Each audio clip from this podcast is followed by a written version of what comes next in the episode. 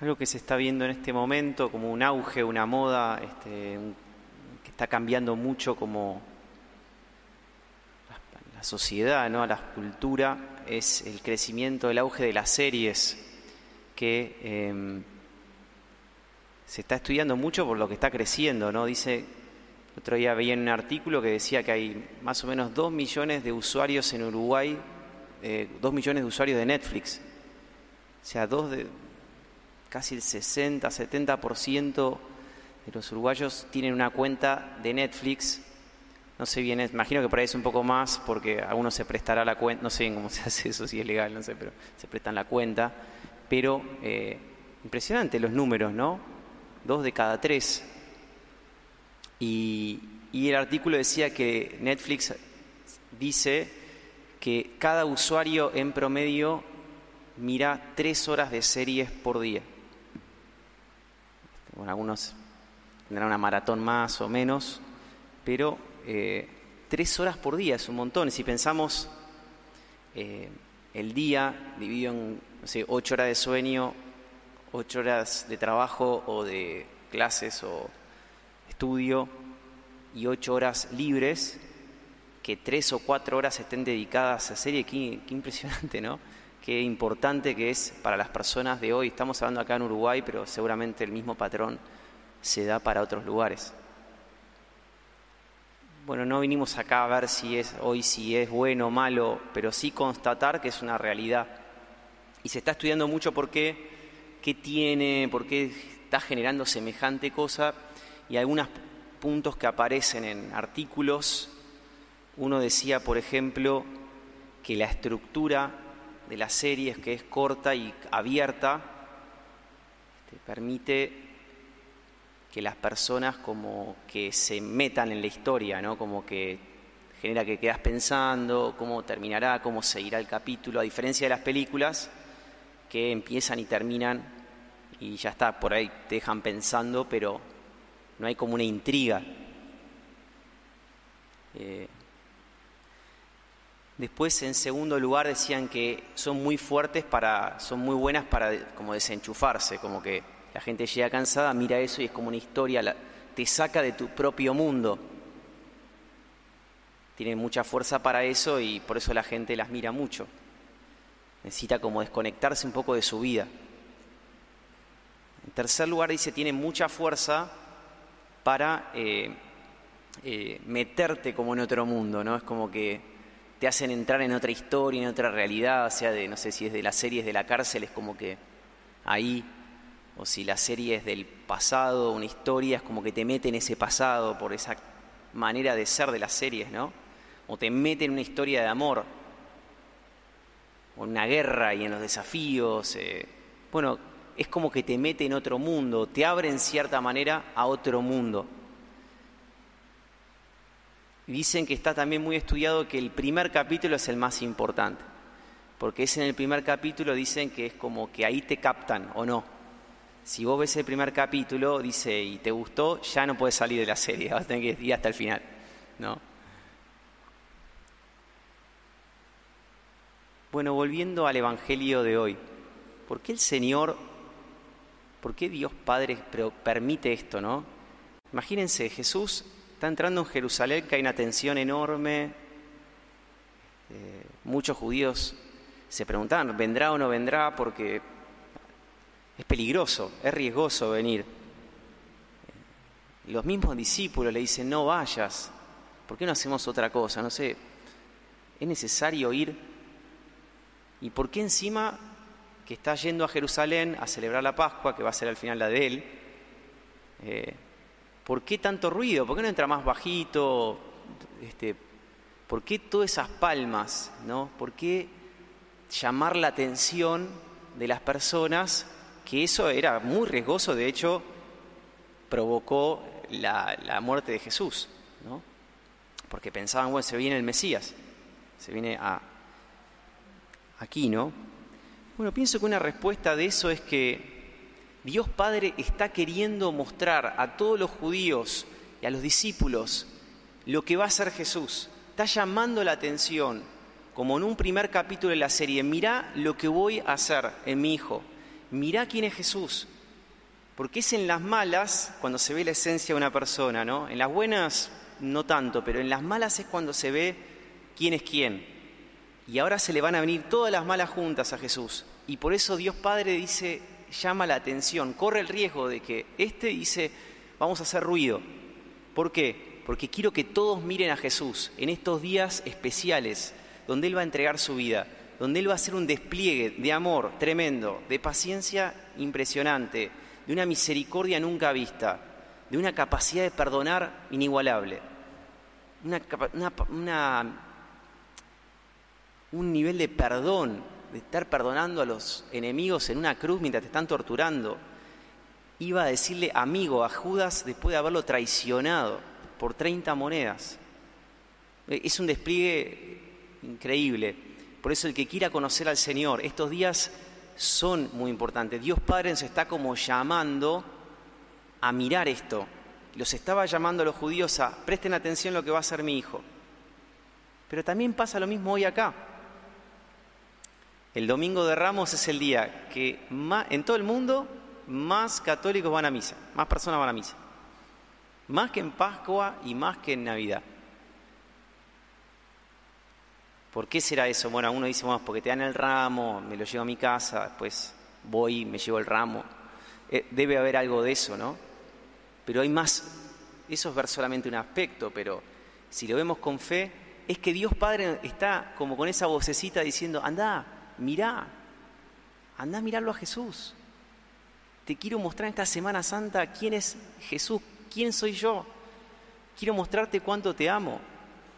Tenés que ver esto. No podés pasar de esta vida sin ver esto. Es como el primer capítulo de una serie que Dios nos quiere como atrapar para que podamos estos siete días de serie de Jesús, lunes santo, martes santo, miércoles santo, jueves santo, viernes santo, sábado santo, domingo de resurrección, que podamos quedarnos bien enganchados en la historia de Cristo, que podamos conocerlo a Él, quererlo. Y por eso hacemos todo esto los ramos, el Señor nos quiere como enganchar en su historia. Por eso son siete días de enorme bendición. Si hay una semana en la que hay que ponerse las pilas espiritualmente es esta. ¿Por qué? Porque vaya a saber por qué hay razones, pero esta semana hay bendiciones que otras semanas no las hay. Se abre como el cielo. Bueno, ¿por qué no es en todo el año? Bueno, en el año hay muchísimas bendiciones, pero se ve que Dios quiere que esta Semana Santa haya mucho Espíritu Santo, que haya mucha presencia. ¿Y por qué nos vamos a perder esta semana? No, yo no me quiero parar ni una bendición para mí. Entonces hoy el Señor nos invita con mucha fuerza. Bueno, ¿qué nos pide el Señor? ¿No? Como el burro. Bueno, vení, desatate. ¿no? desatate de tus responsabilidades y vení, vení a participar de esta serie, que es la serie de tu vida, la serie de Jesús. Como en todo, ¿no? En las cosas de Dios. Dios quiere hacer un montón de cosas, pero necesita de tu sí. Lo necesita. Así es con los cinco panes y los dos peces. Dice el cuento este de un hombre que, campeón de la vagancia, este, hizo un curso de cuatro años sobre la pereza, no hacía nada, nunca, nunca hacía un solo esfuerzo, ¿no? pero tenía mucha fe. Entonces dice que iba a la iglesia y decía, Dios, haceme el bendito favor de que pueda ganar la lotería, no quiero trabajar. Bueno, tenía, él había dicho lo de pidan y se les dará y bueno, lo tomó eso. Bueno, venía siempre, ¿no? Fiel. Pero no salía, no salía, no salía. Ya estaba perdiendo un poco la paciencia. Un día dijo, Dios me parece que no existe. Llegó con lo último. Dios, te pido el bendito favor de ganar la lotería. ¿Por qué no me escuchás? Dice que se abrió el, el techo de la iglesia. Tra, tra, tra, ¿sí? Y le dijo, te pido el bendito favor de que compres el número de la lotería. A veces somos así. Queremos ganar la lotería, queremos todo, ni, ni el boleto. No, Dios no me escucha, pero ni pongo eso. Poquito, mínimo, una de María al día, máximo, no sé, una señal de la cruz. Y después digo, no, no me escucha. Y él está diciendo, compra el boleto, vení, no tengas miedo. Yo pienso que estos siete días especiales, estos siete días tan eh, como siete episodios de Jesús, si venimos, ¿qué nos va a dar el Señor? ¿No? Bueno, dijimos que en las series es como que por un lado te desenchufás, ¿no? como que salís un poco, oh, mi vida, necesito un descanso. Bueno, Jesús no solamente te desenchufa, porque desenchufarte es como a veces uno, viste, busca bueno, viajar o una cosa, pues yo la verdad que mi vida no la aguanto, necesito ver esto y bueno, pero después ¿qué pasa? La realidad te vuelve a buscar, está ahí. Pero Jesús hace algo mucho más poderoso, Él te desata. No solamente te desenchufa, sino que te desata de miedos, de cosas que te están tirando para abajo. Para realmente atravesar la realidad, no solamente hacerla esperar, sino atravesarla mejor, con más paz con más alegría. Esta semana que tuvimos una, no sé, un aluvión del pánico que vino a la ciudad por todo lo que nos está pasando, ¿no? El Señor no quiere que vivamos con un terror, con una angustia. Sí, el Señor tuvo miedo, ¿no? Dice en la palabra de Dios, Jesús tuvo miedo, pero no permitió que ese miedo lo obstaculice de lo que él tenía que hacer. Y hoy pienso que el Señor nos dice, por un lado, si vos estás más presente conmigo esta semana, te voy a sacar tantos miedos de la muerte, del dolor, de la enfermedad.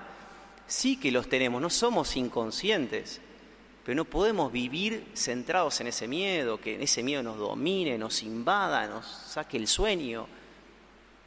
Y si no es así, le podemos clamar al Señor esta semana, Señor, te pido me liberes de ese miedo. No, puede, no puedo tener la misma visión que alguien que no tiene fe.